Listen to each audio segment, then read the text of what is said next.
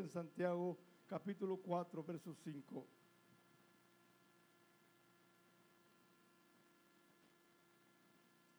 Capítulo 4, libro de la carta de Santiago, verso 5. En el nombre de Jesucristo leemos. Dice, o pensáis que la escritura dice en vano, el espíritu que Él ha hecho morar en nosotros nos anhela celosamente. ¿Están viendo la Biblia? El espíritu que Él ha hecho morar en nosotros nos anhela celosamente. Amén, celosamente. Yo quiero hablar en el tema, el Espíritu Santo nos anhela celosamente. Dicen amén. El Señor, el Espíritu del Señor desea a su pueblo de una manera muy apasionada. El, el amor que Dios tiene por su pueblo lo consume al Señor. ¿Cuántos dicen amén? Demos un aplauso al Señor antes de sentarse, hermanos. Aleluya. Y llévese, piense en este tema. El Espíritu Santo nos anhela celosamente. Pueden sentarse. Gloria a Dios. Hermanos, sí, como introducción quiero decir que hay una verdad que muchos no sabemos, hay una realidad que la mayoría desconocemos. Esta verdad y realidad es que Dios nos ama de verdad. Dicen amén.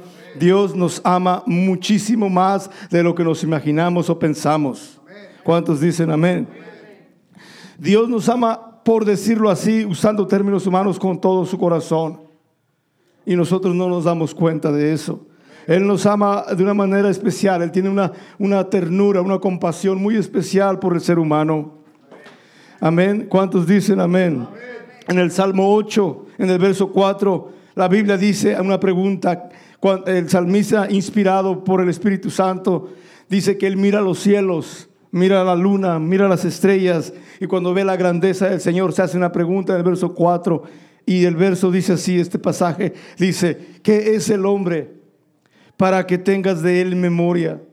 Para que vivas pensando en él, está diciendo. ¿Qué es el hombre para que tengas de él memoria y el Hijo del Hombre para que lo visites? Cuando uno ve las cosas tan grandes del Señor, la creación misma nos hace preguntar, Señor, ¿qué es el, ¿quién es el ser humano? ¿Qué es el ser humano? Para que tengas de él memoria, para que estés pensando en él todo el tiempo, para que estés solamente atento a lo que le está pasando. ¿Qué es el ser humano para que te estés recordando de él todo el tiempo? Para que tengas tu mente llena de él, por decirlo así para que siempre estés pensando en las personas. Y los versos adelante del verso ah, Salmos 8, verso 5 comienza a decir que el ser humano lo hizo poco menor que a los ángeles, que lo coronó de honra y gloria, le dio autoridad sobre toda la creación y lo hizo señorear sobre todas las obras de sus manos. Todo lo que hiciste, Señor, lo pusiste debajo de sus pies. Amén. Lo que está diciendo la Biblia, hermano, eh, Señor, eres tan grande y cuánto poder, cuánta bendición, cuánto privilegio, prestigio le has dado al ser humano. Primero que piensas tú en Él todo el tiempo, lo visitas, estás cerca con Él, estás atento y después le has dado una autoridad sobre toda tu creación. Todo lo que hiciste, está, Dios lo puso debajo de sus pies. Si Dios no hubiera puesto debajo de nuestros pies las cosas, ya nos hubieran destruido, porque toda la creación es más fuerte que nosotros. Pero Dios puso esa autoridad, por decirlo así, ese, esa protección espiritual que ustedes no ven y no, no, no vemos físicamente, pero los animalitos se dan cuenta. Los animalitos miran a la persona y sienten temor. Amén. Por eso hay animales que atacan a personas cuando las personas andan eh, eh, moralmente muy, muy extraviados. Ha habido cosas raras que dicen, ¿cómo es que este perro o este animal los atacó? Porque el animal fue hecho, puesto de una manera subordinada bajo el ser humano. Y cuando el ser humano hace lo malo, se hace igual que él, moralmente, espiritualmente. Y el animalito lo ve a su mismo tamaño y entonces cosas raras pasan. Pero el ser humano tiene una autoridad. Dios lo puso sobre todo. Por, pero es nuestra responsabilidad mantenernos en conexión con Dios. ¿Cuántos dicen amén? So, Dios nos ama de una manera muy especial. Esta es la realidad de la vida. Dicen amén. Él y todo lo que hizo fue para ponerlo debajo de nuestros pies. Y entonces la pregunta del Salmo 8, verso 4, ¿qué es el hombre para que tengas de él memoria? ¿Qué es este ser que amas tanto? ¿Qué es el Hijo del Hombre para que lo visites? Le has dado tantos privilegios, tantas bendiciones, lo has puesto en prestigio y en autoridad, le has hecho tan grande, casi como los ángeles. ¿Qué es el hombre? Para que tengas de él memoria. Y la verdad es que el hombre es el objeto del amor del Señor. Si Dios ama algo con todo su corazón, es esto el ser humano. ¿Cuántos dicen amén? Esta es la realidad de la vida, hermanos. El Señor nos ama de una manera muy especial. El problema que tenemos es que la mayoría de nosotros no nos damos cuenta de eso. Ese es el problema. Que miramos a Dios usando palabras comunes como con un garrote que nos anda buscando. Y créame que no nos merecemos más que un garrote. Sí lo merecemos. Sin embargo, esa es la idea que tenemos. Lo vemos a la distancia. No lo miramos como alguien que nos ama, como alguien que anda buscando nuestro bien. Si me están entendiendo, uno lo mira como de quién, se está, de quién esconderse. Tenemos la actitud que tuvo Adán y Eva cuando recién pecaron, que se escondieron de la presencia de Dios. Nosotros queremos tener la actitud del rey David que dijo, yo quiero buscarte y adorarte, Señor. Y eso es lo que pasa. Dios nos ama mucho, pero nosotros no entendemos ese concepto. No entendemos eso. Por esa razón, uno a veces no, no toma en cuenta las cosas de Dios. No ora para tomar decisiones. No busca a Dios. Simplemente vive la vida por instinto. Pero Dios nos ama muchísimo. Él vive pensando en nosotros todo el tiempo. Él se preocupa verdaderamente de nuestro bienestar. Él está ansioso por hacernos bien cada día. ¿Cuántos dicen amén? Y debemos entender eh, por alguna manera, con la ayuda del Espíritu del Señor, que pueda grabarse en nuestro corazón, que el Señor nos ama mucho. El problema es esto, que nosotros no entendemos eso, no queremos entenderlo. Y medimos el amor de Dios en términos humanos, en pensamientos meramente humanos. Y pensamos que es de nuestro concepto como Dios debe amarnos. Y eso de verdad es algo que no es agradable a Dios medirlo con términos humanos. Él nos ama y Él nos ama. Y cuando las cosas no salen como queremos es porque es por nuestro bien. Cuando las cosas se salen de lo que esperamos es porque Dios está haciendo algo. Dios está obrando, aunque no veamos físicamente. Lo que debemos entender y poner en nuestro corazón que Él nos ama muchísimo, más de lo que pensamos o imaginamos. El profeta Jeremías en Jeremías 31:3 dice, Jehová se manifestó a mí hace ya mucho tiempo. Miren lo que dice la Biblia, Jehová se manifestó a mí hace ya mucho tiempo, diciendo, ¿qué dijo el Señor? ¿Qué dijo el Señor? Con amor eterno te he amado. ¿Cuántos están viendo la Biblia? Con amor eterno te he amado, por tanto te prolongué mi misericordia. ¿Cuántos dicen amén? El Señor no nos ama para un rato nada más. El pecado y la gente que le llama amor es para un rato. Oh, dicen, no, es que yo lo quiero para pasar el rato. Yo la quiero para un rato. Dios no nos quiere para un rato. Él nos ama con amor eterno. Así dice la palabra de Dios. El Señor se manifestó a mí, dice el profeta, hace ya mucho tiempo. ¿Y qué, me, qué te dijo, profeta? Con amor eterno te he amado. Él no nos ama como nosotros amamos condicionalmente. Si alguien nos trata bien, entonces lo queremos. Pero si alguien nos trata mal, ya no lo queremos. Si alguien nos hace lo que queremos, lo ponemos en la lista blanca. Y si hace lo que no queremos, en la lista negra. Y esa es la diferencia, hermanos, que debemos entender que Dios nos ama poderosamente, pero su amor es eterno. En otras palabras, Él mira el bien de su alma y de mi alma.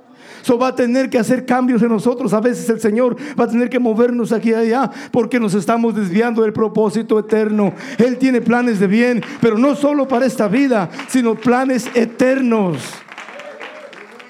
¿Cuántos dicen amén? Con amor eterno te he amado. Por eso te prolongué mi misericordia. En otras palabras, este amor con el que yo te amo, lo he extendido, lo he extendido, lo he extendido. ¿Cuántos de nosotros Nos hemos escapado de la muerte más de una vez. Levante la mano a alguien que le llegaron las balas por los cabellos. Alguien que le llegó la enfermedad cerca del corazón. Alguien que aparentemente se escapó. Bueno, ya ese tiempo ya posiblemente ya hubiéramos salido de este mundo, pero Dios ha prolongado, ha extendido su compasión, ha extendido su amor, porque Él nos ama con amor eterno.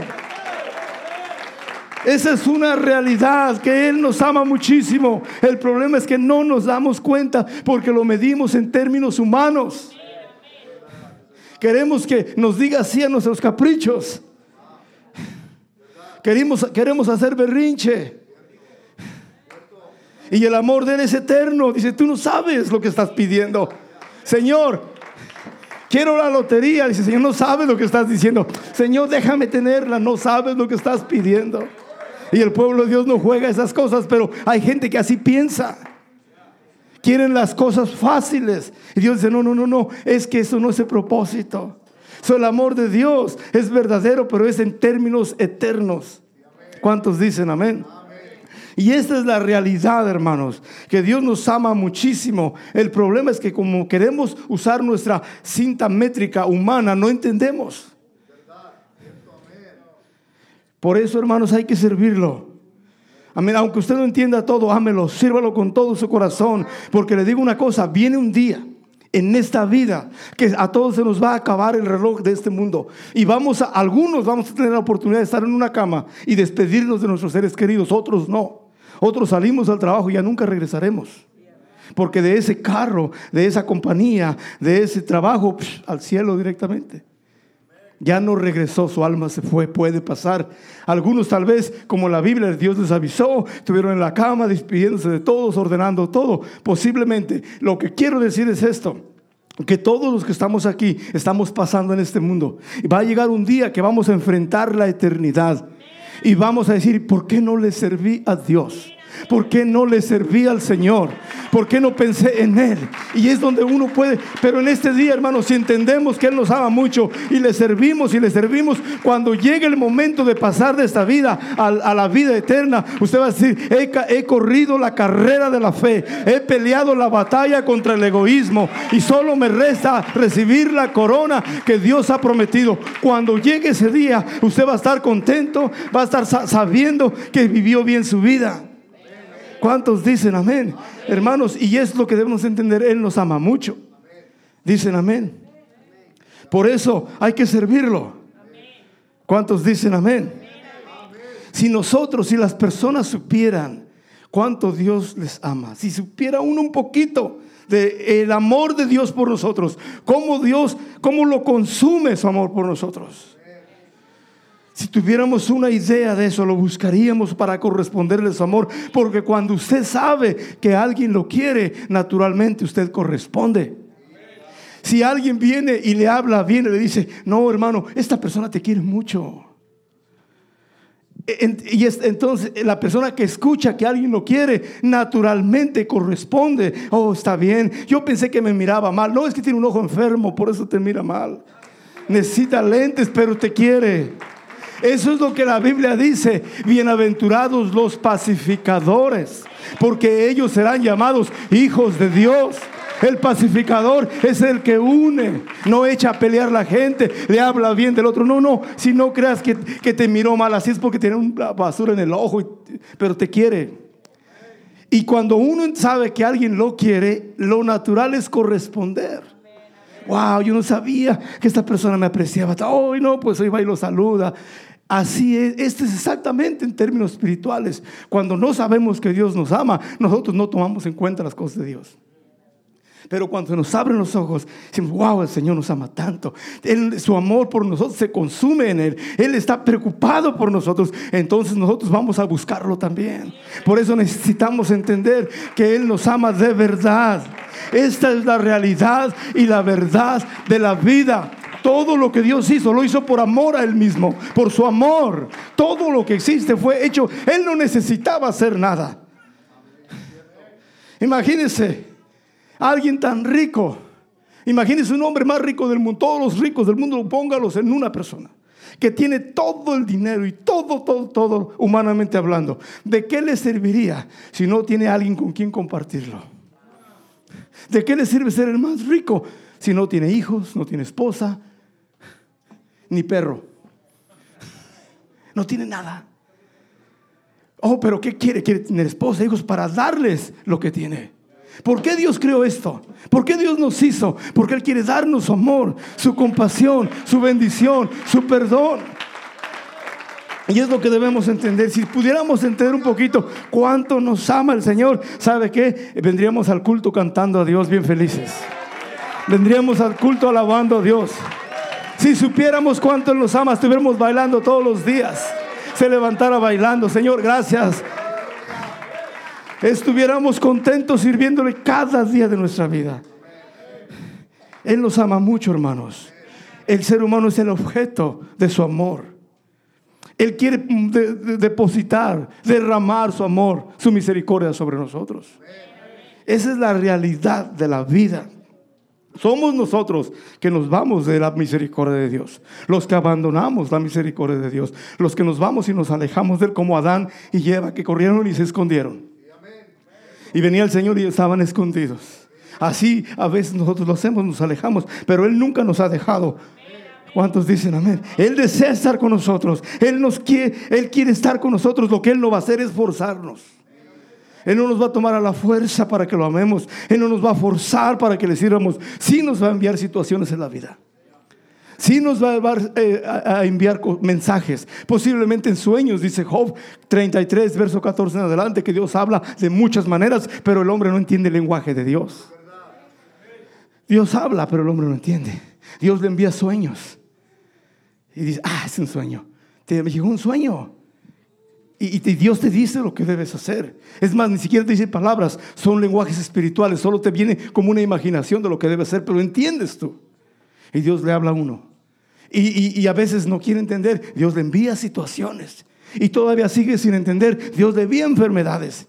Y todavía no entiende. Le vuelve a hacer el proceso. Antes de llegar al umbral, al threshold de la muerte. Así dice la Biblia. So, Dios nos envía situaciones en la vida. Por eso cada cosa que nos pasa a nosotros, a, nadie, pero nosotros como creyentes no debemos tomar casualidades, coincidencias, accidentes. No, son mensajes de Dios, mensajes divinos para nosotros cada día. Él quiere una amistad, Él quiere que nos demos cuenta cuánto nos ama, pero no nos va a estar forzando, nos va a enviar mensajes. Nos va a hablar por sueños, por situaciones, por cosas. Pero la idea de todo, hermanos, el mensaje que captemos es que Dios nos ama con amor eterno. Y aún los problemas y situaciones son para reencaminarnos en el camino de la verdad, en el camino de la salvación.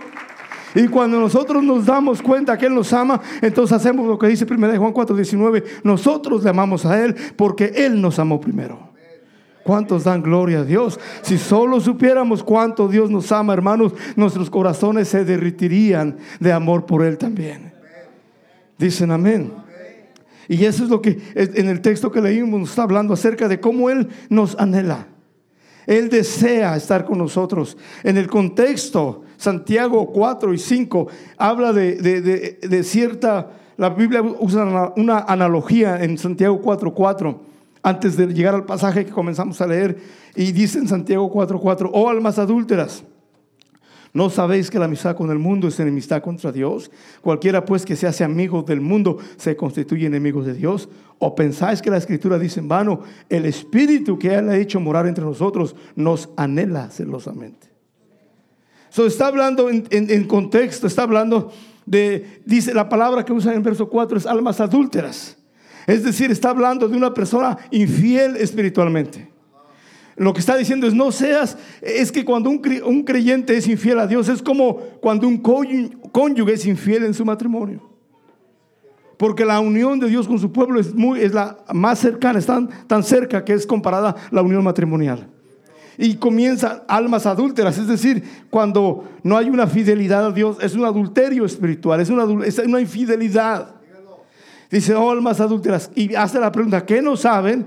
Que hacerse amigos del mundo es enemistad contra Dios.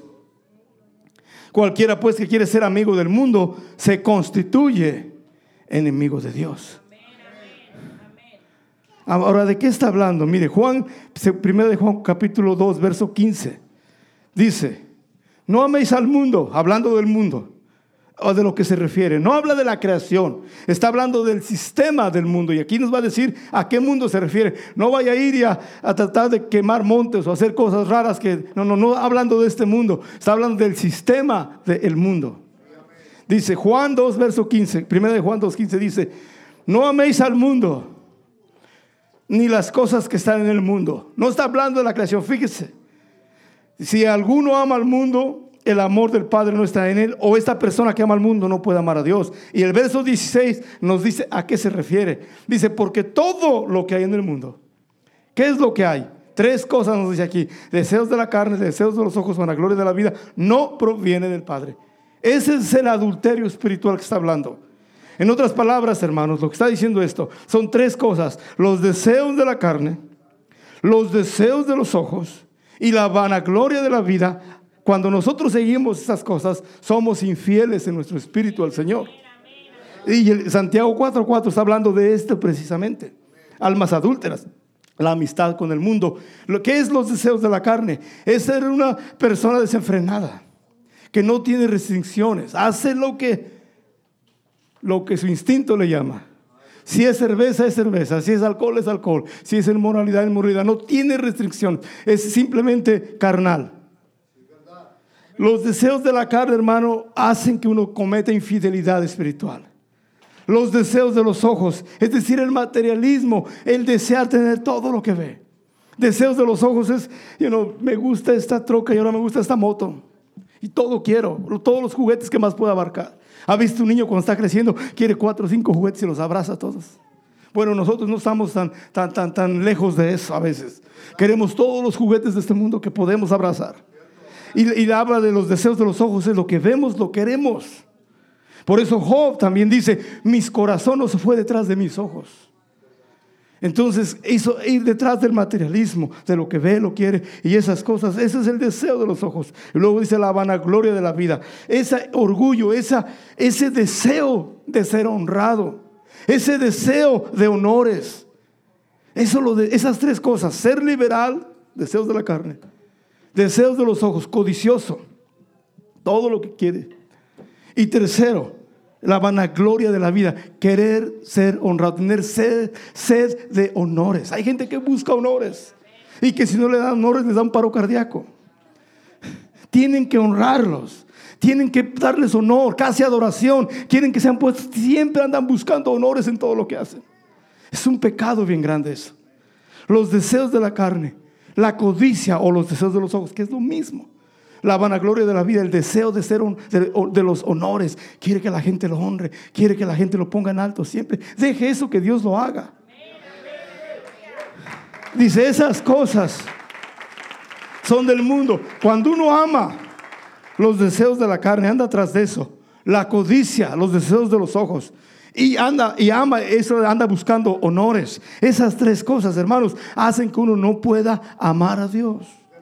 So, en ese contexto está hablando Santiago 4:4 dice, almas adúlteras no saben que la amistad con el mundo, lo que les acabo de decir, es enemistad contra Dios. Cualquiera pues que busque estas cosas se constituye enemigo de Dios. Y hablando en ese contexto, el verso 5 entramos a lo que estamos hablando o piensan que la escritura dice en vano. El espíritu que Él ha hecho morar en nosotros nos anhela celosamente. En otras palabras, no es en vano que eso está escrito. El espíritu de Dios, diga, nos anhela. El espíritu de Dios tiene un anhelo, tiene un deseo, un amor increíble por nosotros. Es celosamente, es de celos, es una especie de está consumido está ardiendo. El amor de Dios, del Espíritu de Dios por nosotros, no es un amor así frío, apático, indiferente. Como algunos hermanos en otras iglesias son como hacia las cosas de Dios, apáticos, indiferentes, no se emocionan, no tienen pasión por las cosas de Dios, no hay nada de fuego. El amor de Dios lo consume al Señor, por decirlo así. Él, él dice, el Espíritu, el Espíritu de Dios nos anhela celosamente. Está consumido de amor y no quiere que nosotros, no quiere compartirnos con nadie. Es como un marido que ama a su esposa o su esposa ama a su marido. Son uno exclusivo del otro. Y no puede compartirse esa relación. De la misma manera el Señor dice, yo no los puedo compartir con nadie. Son míos, los amo tanto, los amo tanto, los amo tanto. Ese es el Espíritu del Señor hacia su pueblo. La escritura no dice en vano, sino que dice en realidad el Espíritu de Dios que mora en nosotros nos anhela celosamente. En Deuteronomio 32, del verso 15 en adelante, nos dice, hablando de estos mismos temas, acerca de cómo uno puede ser infiel a Dios. Dice, y, para nosotros evitarlo, dice, pero engordó Jesurón, es decir, Israel. Es decir, engordó la Biblia cuando habla de esto, está diciendo que se hicieron prósperos. No voy a pensar que se puso gordo físicamente ese es término solamente para decir que prosperó, se enriqueció, se llenaron de riquezas. Amén. Y luego tiró cosas. Saben que son cosas patadas. Cosas son patadas. Por eso Pablo, cuando era Saulo, dura cosas de dar cosas contra el aguijón. Cosas son patadas. Sin embargo, también para entenderlo bien, prosperó, se hizo grande y tiró patadas, es decir, se hizo rebelde. Imagínense un hijo que empieza a patear la puerta y la casa y todo. Eso es, lo que está diciendo. Usando, estoy usando palabras para que podamos entender lo que está diciendo. Se engordó, no es que se hizo gordo, sino que prosperó. Se enriqueció, se le aumentó las riquezas y después se hizo rebelde. Y entonces, ¿qué hizo? Abandonó al Dios que lo hizo, a su creador. ¿Y qué también hizo? Menospreció las rocas de su salvación. Ya no le importó, ya no valorizó las cosas de Dios. Y, esa, y una cosa guía a otra. Escuchen esto. En, en la vida espiritual, una cosa nos guía a otra. Cuando uno busca a Dios, eso lo lleva a mejorar con Dios. Cuando uno se aparta de Dios, lo lleva a empeorar. O sea, eh, así es la vida. Uno no puede mantenerse en una manera neutral. Una cosa nos lleva a la otra. Cuando alguien comienza a orar media hora, después va a estar orando una hora diaria. Cuando alguien comienza a buscar a Dios en un nivel, después empieza a crecer en su relación con Dios. Una cosa nos lleva a la otra. Y cuando uno hace algo malo, después lo hace peor y después peor. Así son las cosas. Uno va hacia arriba, hacia arriba, hacia arriba o hacia abajo, abajo, abajo. Así como la tierra gira y no se detiene, la vida espiritual tampoco se detiene. So, ellos primero prosperaron, se hicieron rebeldes y después abandonan a Dios y lo menosprecian. Y después, fíjese lo que yo después de despreciarlo, verso 16 dice que lo despertaron a celos con dioses ajenos. Lo provocaron a ira con abominaciones. Hicieron cosas feas y Dios los dijo, el Señor se puso celoso. Dice el verso 17 que sacrificaron a los demonios y no a Dios. ¿Están viendo la Biblia? A dioses que no habían conocido, a nuevos dioses venidos de cerca que no habían tenido, temido sus padres. Y luego dice el verso 18, de la roca que te crió te olvidaste, te has olvidado de Dios tu creador. Y lo vio Jehová y se encendió en ira por el menosprecio de sus hijos y sus hijas. ¿Qué hizo enojar al Señor? Que lo despreciaron, que no valoraron las cosas que él había hecho. Hermanos, y el amor apasionado, cuando es despreciado, se vuelve odio.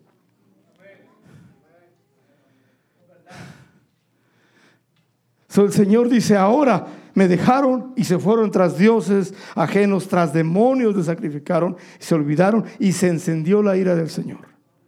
Entonces el verso 20 dijo, esconderé de ellos mi rostro y veré cuál es su fin, porque son una generación perversa, hijos infieles.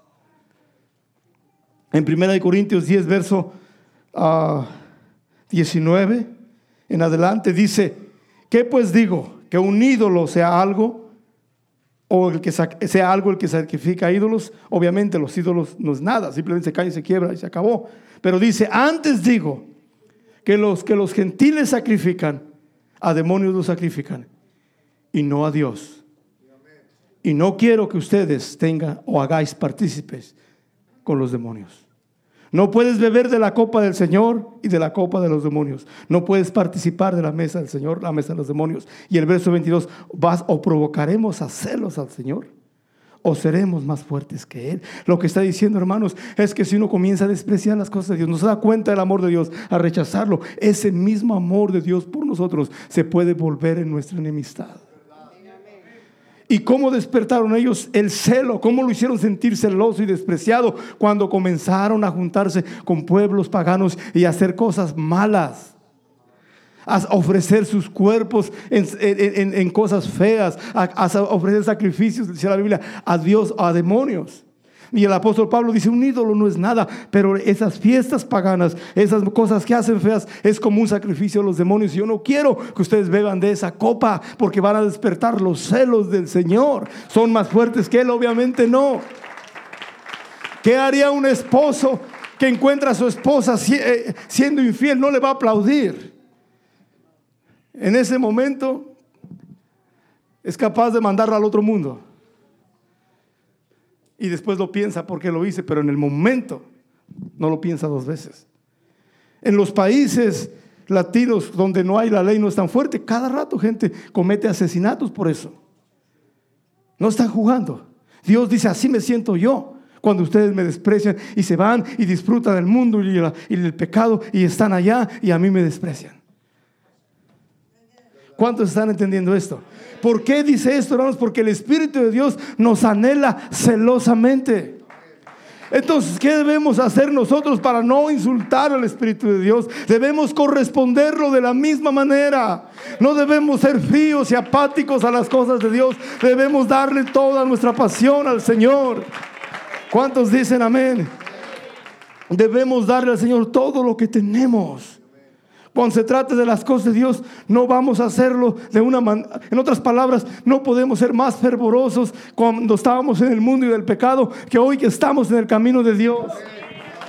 Hay gente que cuando no conocía al Señor eran tan fervorosos para el pecado. Eran, sacrificaban todo su tiempo, su dinero, sus, todos sus talentos, todo. Les gustaba bailar. Eran, eran los bailarines del pueblo que les gustaba que los grabaran para ponerlos a bailar. Cuando se trata de las cosas de Dios, están durmiendo sentados en una silla. Mire qué vergüenza. Sí, hay gente que ¿Por qué cree que hay mucha gente que le gusta a bailar? ¿Por qué? Porque ese es el ego. Ellos no quieren ser ellos que la gente, wow, mira cómo baila. Se endiosan a sí mismo. Quiere ser, quiere ser Sergio el bailador.